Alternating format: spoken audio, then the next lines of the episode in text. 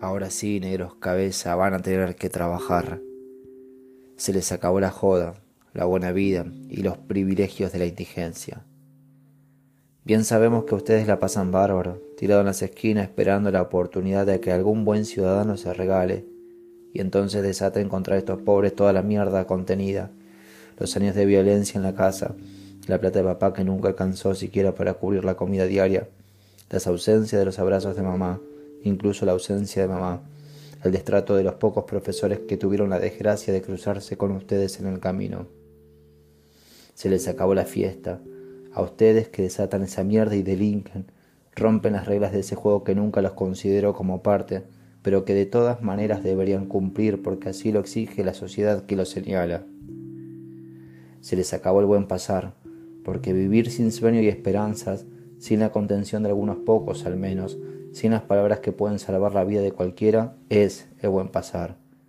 Claro, cobrando una asistencia injusta, sí, injusta, porque a mí nunca me dieron un plan, nunca un choripán, nunca una ayuda social, nunca la necesité, y aunque ese mérito no es mío, me lo adjudico, y vuelvo a ustedes, soretes, que viven a costa de mis bolsillos.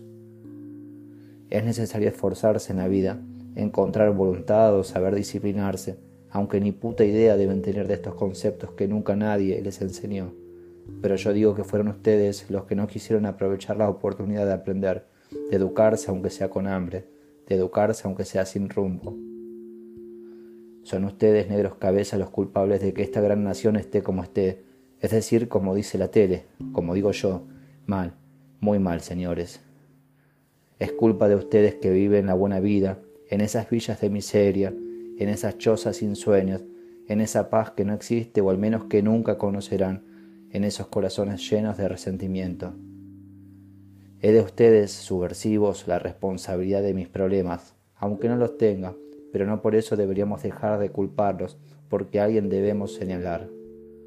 Ahora ustedes, junto a la pobreza de esta gran nación, irán desapareciendo, no de las calles, sino de las teles, que es la realidad última, y entonces nos molestarán mucho menos.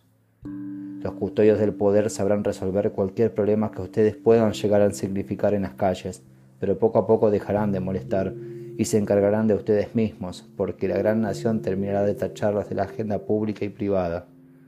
Serán la escoria, y no les quedará más remedio que trabajar, aunque ya hoy trabajen, pero no les alcance. Trabajarán y saldrán de pobres, pero tampoco nos importará, o solo en el momento en que necesitemos de su imagen indigna para vaciar ese otro resentimiento que es el nuestro.